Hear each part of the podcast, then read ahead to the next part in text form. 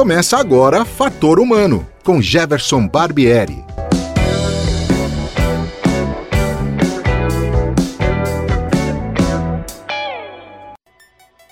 Olá, hoje é dia 14 de agosto de 2020 e o Fator Humano está no ar. A minha entrevistada de hoje tem uma vasta experiência com educação inclusiva. Na nossa conversa, ela conta sobre os desafios e as dificuldades de quebrar paradigmas das políticas de educação inclusiva no Brasil.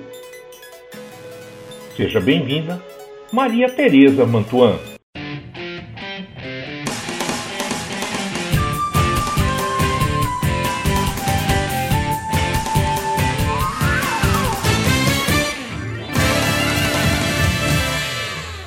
Muito obrigada. Professora, tem algumas palavras que viram moda, né? são muito utilizadas, é, mas às vezes nem tão compreendidas e nem tão colocadas em prática como devem. É, eu acho que inclusão é uma delas, né? E o que, que a senhora poderia falar exatamente para a gente sobre o que é inclusão? Então, a inclusão, Jefferson, é, tem a ver com grande avanço civilizatório, porque, na verdade, né, a gente está muito acostumado a considerar as pessoas né, dentro de caixinhas, dentro de categorias, né, sempre dentro dessa visão binária: esse é, esse não é, esse se inclui, esse não. A gente está acostumada a, a estabelecer padrões, padrões que são idealizados e que tem por, por detrás né, o poder que faz com que esses padrões sejam aqueles que vão vigorar, seja na escola, na vida social, enfim, é, como um todo. E a inclusão, é, ela vai na contramão de tudo isso, mas e mais do que isso, não é? a inclusão exige de nós um, posicionamento diante de nós mesmos que nem sempre é tão fácil, porque a gente vive é, em função de muitas coisas que têm a ver com a nossa formação, que têm a ver com a nossa cultura. E quando a gente é, entra em contato com uma ideia tão revolucionária como essa, para muitos, digamos até para a maioria, é chocante, porque nós não estamos habituados não é, a pensar é, nesse mundo de todos, para todos. É, e na escola, que é o ambiente onde eu mais circulo e onde eu uh, iniciei esse meu trabalho, é a ideia de que todos têm direito à educação no mesmo ambiente, ela ainda é uma ideia que é muito difícil né, de ser acatada. Por quê? Porque toda organização escolar, né, ela está é, dentro de uma visão bastante comparativa entre os estudantes, né? meritocrática, uma visão que naturalmente excluem aqueles que não correspondem né? Uh, àquele uh, aluno idealizado. Né? E quanto mais você avança né?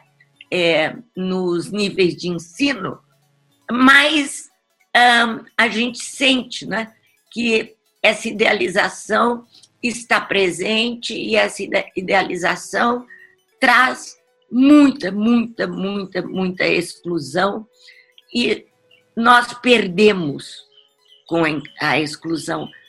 Nós perdemos porque, em primeiro lugar, porque nós não consideramos a capacidade que todos temos, intelectual, física, é, que for, como nós também perdemos porque nós deixamos de viver numa sociedade compartilhada a partir do que cada um tem de melhor, não do que uh, a gente define como o melhor, o mais adequado, uh, aquele que tem, é, de fato, o direito uh, de ser um cidadão respeitado, produtivo, etc.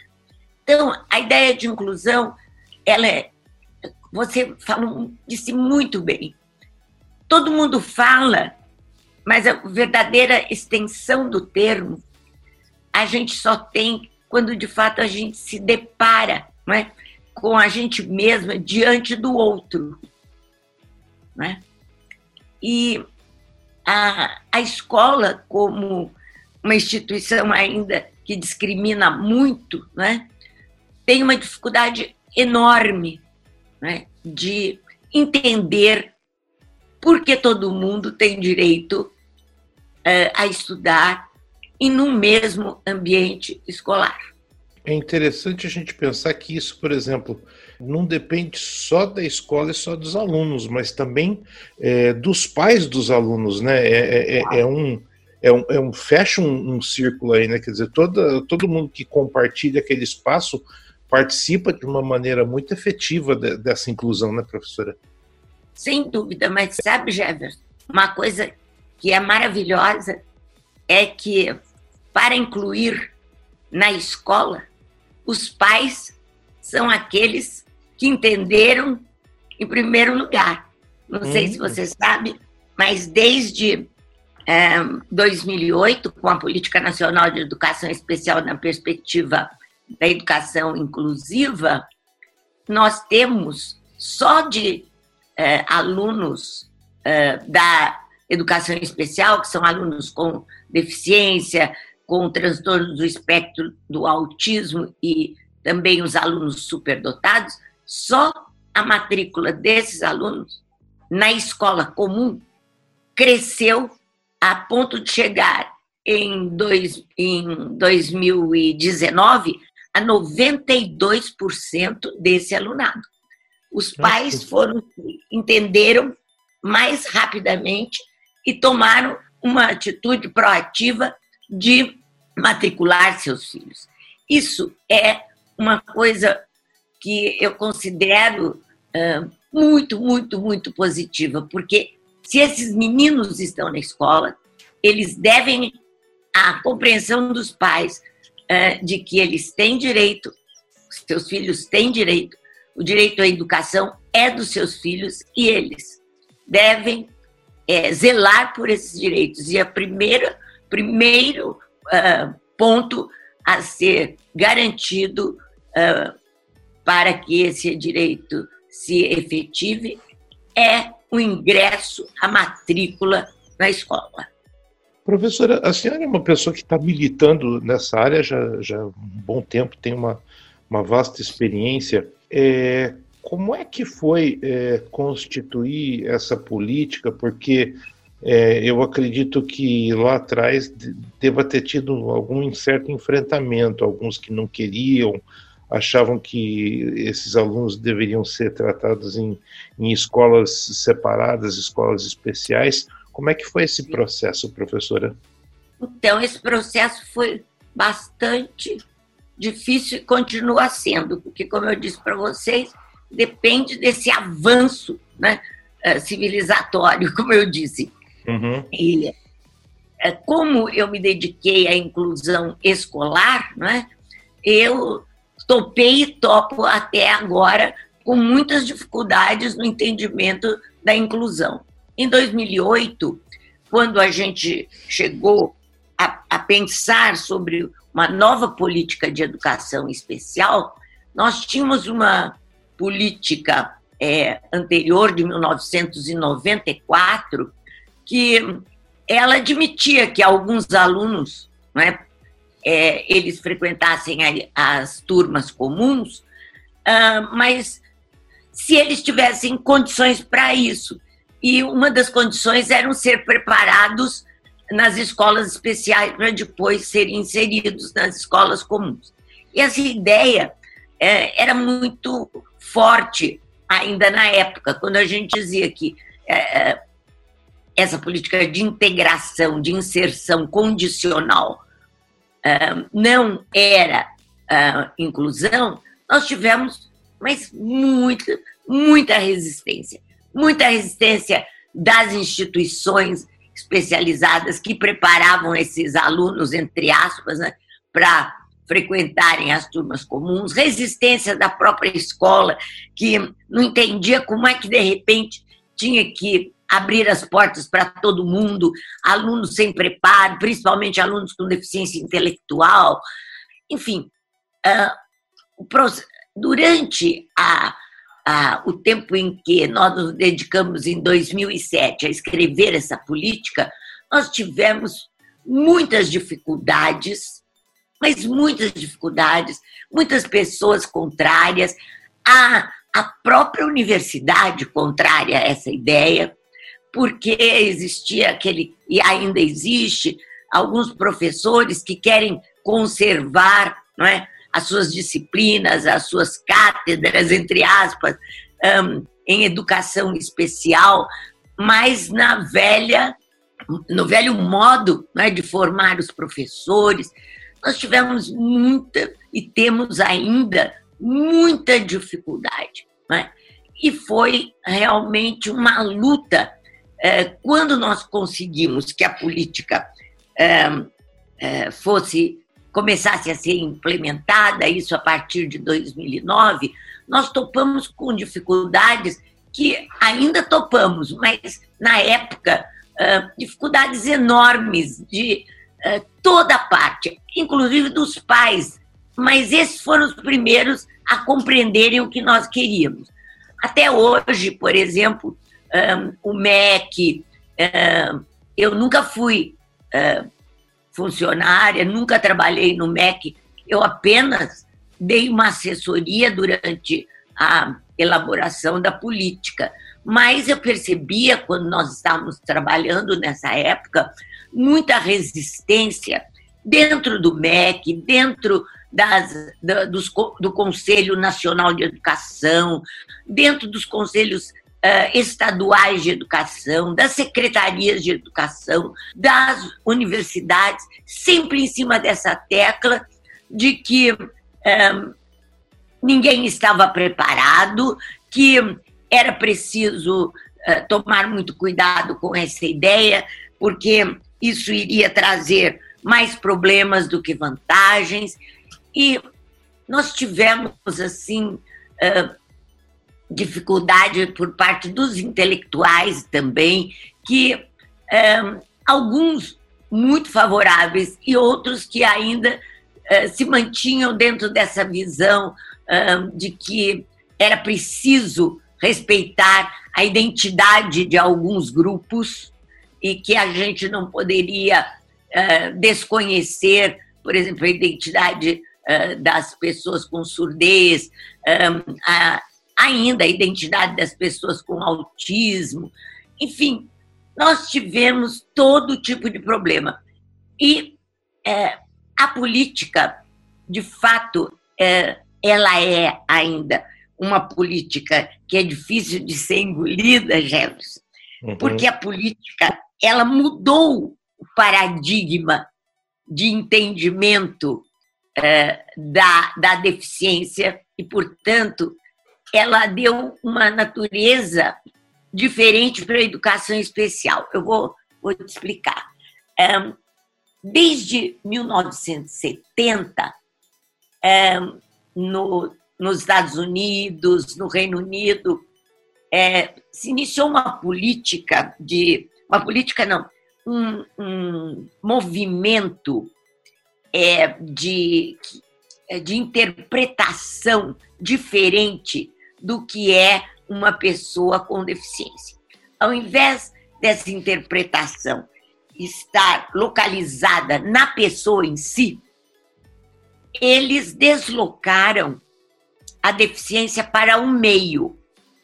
Então, é, a pessoa com deficiência vivia situações de deficiência em função de uma barreira desse meio. Enfim, de um meio que não era o meio desejado para que todo mundo pudesse ter autonomia, independência para frequentar uma escola, frequentar qualquer ambiente social, familiar. Então, esse deslocamento da deficiência da pessoa para o meio, é, que é chamado modelo social de interpretação, uh, no caso da deficiência, ele ainda é muito pouco compreendido, porque as pessoas ainda elas veem uh, esse, o público-alvo da educação especial, uh, elas uh, a partir de laudos e laudos médicos, laudos biopsicossociais. elas são vistas a partir de categorias nosológicas, de categorias que é, vem através de um laudo que já, é, de certa maneira, é, dá a ficha dessa pessoa para o outro, e a partir dessa ficha, essa pessoa é vista, ela como pessoa, dentro dessa categoria que só trata daquilo que ela não sabe, que ela não pode, que ela não consegue fazer e esquece. Por que será que ela não consegue? Será que o meio social, o meio físico, o meio do ponto de vista afetivo, emocional, o meio comunicacional. Será que esse meio não está também barrando as possibilidades dessa pessoa? Então, a partir do modelo social é que nós pensamos a política. Isso ainda é muito problemático, porque as pessoas são taxadas já no, no nascimento uh, com um determinado problema, ou depois do nascimento, quando alguma coisa acontece que é diferente das demais, e essa, essas pessoas elas ficam mesmo fichadas como pessoas diferentes. Quando o ser humano tem um atributo que é a diferença, nós somos seres singulares, cada um é um, cada um tem o seu, a, a, as suas características e nenhuma característica é suficiente para fazer com que a pessoa seja compreendida por inteiro. Então, essas ideias são verdadeiramente muito, muito avançadas. E a política foi pensada a partir do modelo social, desse deslocamento do problema da pessoa para o meio. E uh, com isso, ela também mudou a natureza da educação especial. Então, nós não temos mais uma educação especial que substitui a educação comum. E não tendo mais esse modelo, porque a gente não categoriza mais as pessoas para fazer um modelito para cada um, o que acontece? As classes, as escolas especiais, elas perderam força. Então, por exemplo, uma escola só de pessoas com uh, deficiência intelectual não tem mais sentido, porque a deficiência intelectual não está só na pessoa. Ela, ela também é considerada e muito mais considerada a partir das barreiras que o meio pode oferecer para elas. Então, é, a, a, a, educação, a política, ela foi pensada a partir de paradigmas muito, muito recentes, quer dizer, recentes para o tempo né, que se leva para entender determinados conceitos no nosso mundo, apesar de toda a tecnologia, de toda a facilidade de penetração das novidades, um conceito como esse, Jefferson, é, mexe com as estruturas de todo mundo, não é? Uhum, uhum. Então, a política foi e é uma política absolutamente é, pós-moderna, não é uma política moderna, é uma política pós-moderna, baseada em paradigmas que trazem a questão da desloca a questão da deficiência, que dá uma natureza diferente para o serviço de educação especial e engolir toda essa feijoada é algo é, indigesto mesmo, sabe?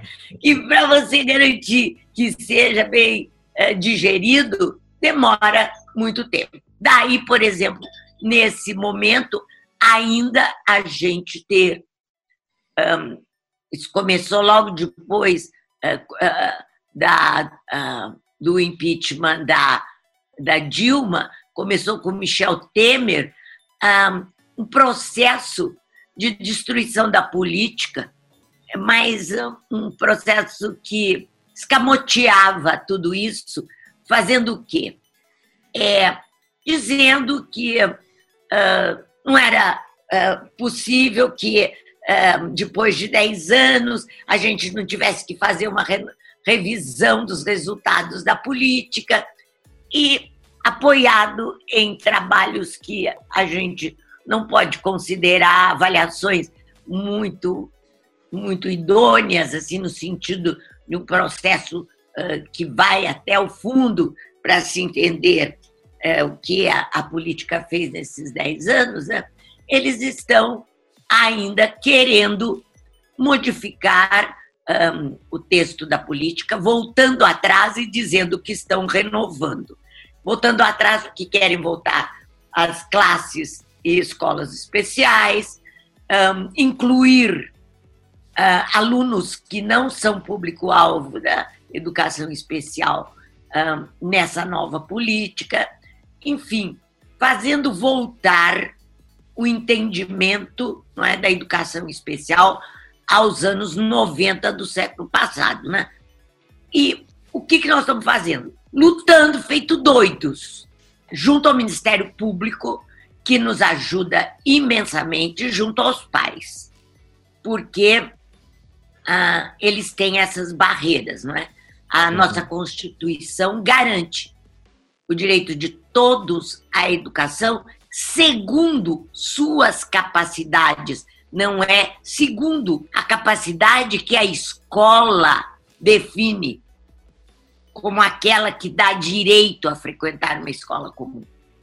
Então, eles não conseguem passar por cima disso, como não conseguem também passar por cima dessas porcentagens que crescentes de alunos matriculados nas escolas comuns, alunos da educação especial. E assim nós estamos indo até hoje. A política é um marco na educação brasileira, um marco educacional, como também é um marco, tem um marco legal muito forte apoiando, que é a Constituição, e é por isso que nós temos resistido. Sem dinheiro, porque o MEC tem restringido muito qualquer política de formação de professores. É, isso é uma, uma, uma prática muito ruim, né? Mas é, eu percebo que nessa, nessa história toda, um ponto importante, fundamental, professora, é assim: é, vocês têm assim, formado cada vez mais recursos humanos. Isso se confunde muito com a fundação do, do LEPED, né, que é o Laboratório de Estudos e Pesquisas em Ensino de Diferença, né, do qual a senhora Sim. é fundadora e, e, coordenadora. Né? Como é que funciona o LEPED? O que, que exatamente ele faz, professora? Bom, o LEPED ele é, foi criado é, em 1996. Por incrível que pareça, ele não foi criado uh, dentro uh, do programa de pós-graduação da Faculdade de Educação da Unicamp. Ele foi criado a partir do curso de graduação em pedagogia. Olha que interessante. Os meus alunos uh, de, do curso de pedagogia, diante dos cursos, dos nossos cursos, diante do meu trabalho, das coisas que nós que eu sempre dividi com os meus alunos, eles chegaram uh, num dado momento quase se formando um grupo deles e me pediu o seguinte, professora, vamos fazer um laboratório, um grupo, que a gente possa uh, discutir melhor as questões de inclusão, porque no nosso curso nós temos a, a, a sua disciplina e nada mais. Então, quem sabe se a gente tivesse um laboratório, alguma coisa, para fazer os trabalhos de conclusão de curso, para convidar pessoas, para fazer eventos, a gente não teria mais facilidade né, do que aguardar um posicionamento da educação, eh, da, dos cursos de pedagogia. Eu achei muito interessante porque uma ideia dessa, vinda, vinda dos alunos de eh, graduação, a gente tinha que acolher imediatamente, né? E foi o que eu fiz. E com um grupo de alunos da Faculdade de Educação, do curso de Pedagogia, nós fundamos o LEPED, que não se chamava é, Laboratório de Estudos e Pesquisas em Ensino Diferente, se chamava Laboratório de Estudos e Pesquisas em Ensino e Deficiência. Olha que gozado. É, isso era 96. Mas, dois anos depois, nós mudamos, porque nós começamos a estudar né, uh, mais profundamente no laboratório, através de grupos de estudos, convites que nós fazíamos para pessoas como, por exemplo, o professor Tomás Tadeu da Silva, que veio lá do Rio Grande do Sul e nos deu uma lição sobre diferença, enfim, o que é a diferença, a filosofia deleuziana. Nós começamos a fazer um grupo de estudos, nós começamos a nos envolver enormemente, e aí os próprios alunos do programa de pós-graduação começaram a se unir a nós, e, de certa maneira, nós somos um laboratório pioneiro, não só na Unicamp, mas também é, em outras universidades que é, trabalham com, é, como o próprio nome diz, né, com estudos e pesquisas que estão relacionados à inclusão porque estão é, estudam a diferença, a diferença na concepção deleuziana, não é? E então o que aconteceu? Nós a partir dos nossos estudos, nós fomos aumentando cada vez mais a nossa capacidade de entender a inclusão e de formar professores e de trabalhar não só na extensão, como também na docência e principalmente na pesquisa, em cima de, desse assunto, da inclusão a partir eh, do entendimento da diferença em si. Né? Então, isso foi muito importante é, para nós, porque até hoje, né, de 96 até nossos dias, nós vamos fazer 25 anos, é, o que a gente conseguiu é, foi reunir um conjunto considerável de estudos, pesquisas e muito trabalho de extensão. E aqui eu quero fazer um parênteses, se você me permite, claro. citando o professor Zefirino Vaz. É, quando eu fui defender minha tese de mestrado, ele conhecia meu tio é, do Conselho Estadual de Educação. É, eu disse, ah, eu vou pedir para o doutor Zefirino dar uma opinião sobre o meu trabalho. Aí ele disse assim para mim: Olha, Tereza, a universidade tem um compromisso com a comunidade que você não pode esquecer nunca, porque é isso que nos faz valer.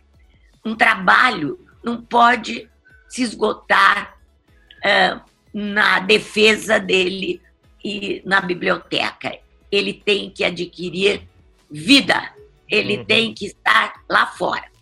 Aquilo ficou muito na minha cabeça e ele assinou a minha tese. É, ele não fez parte da banca, mas ele assinou no, na, na minha tese dizendo assim: este é um trabalho que vai para fora. Como dando uma. Uh, e eu sempre, a partir de 87, a minha grande preocupação era produzir algo para mudar coisas lá fora. E é o que a gente tem faz, uh, feito até então, você viu o Cá Entre Nós, o jornalzinho, uh, todos os convênios que a gente fez com uh, prefeituras, com um, escolas de tudo quanto era uh, privadas, com instituições, com grupos para a formação de professores, através da FUNCAMP, todas as. Agora, os cursos de difusão, os podcasts, as lives que agora estão tão na moda, tudo que a gente faz no LEPED, a intenção primeira é vamos fazer para mudar alguma coisa lá e vamos uhum. nos empenhar nisso. Então, o LEPED tem muito dessa característica, não ficar só na questão no, no acadêmico, mas e para extensão. E tá a certo. gente ficou conhecido, né? É, e, e só para esclarecer o ouvinte, eu gostaria de falar isso porque eu tenho um, um carinho especial. É, o Cá Entre Nós, que a professora Maria Tereza citou, é um podcast, né, que é um fruto do trabalho do LEPED, que eh, circula na, na Rádio Unicamp, né, e é apresentado isso. pela jornalista Marta Vancini, né, e, e é fruto do, do, do, do, trabalho de pesquisa, das discussões, enfim, é, vem da, do trabalho de pesquisa que o LEPED faz e exterioriza isso, né, professor? Então, utilizando ah, a tecnologia, o podcast é uma arma poderosa também, né? Nossa, você não imagina uh, como que a gente está sempre preocupada com isso, né? De divulgar o que faz e de fazer lá fora, né? Porque se, uh, senão tudo isso fica lá dentro e agora há muita dificuldade dentro da academia da gente colocar, sabe, essas questões da inclusão uh, na uhum. formação dos professores. Professora, infelizmente o nosso tempo está se esgotando. Eu queria lhe fazer uma última questão, que é uma, uma questão de, de cunho bastante pessoal, que é a seguinte. Valeu a pena tudo isso, ter feito tudo isso ao longo de todos esses anos, professora? Olha, eu vou dizer uma coisa. Eu nunca gostei de escola, fui uma das piores alunas que você pode imaginar. não, é verdade. Meu pai só dizia isso, ó, passa de ano, o resto eu não aguento mais. Então eu fazia tudo para passar de ano e só. E quando eu comecei a dar aula, eu tinha 17 anos.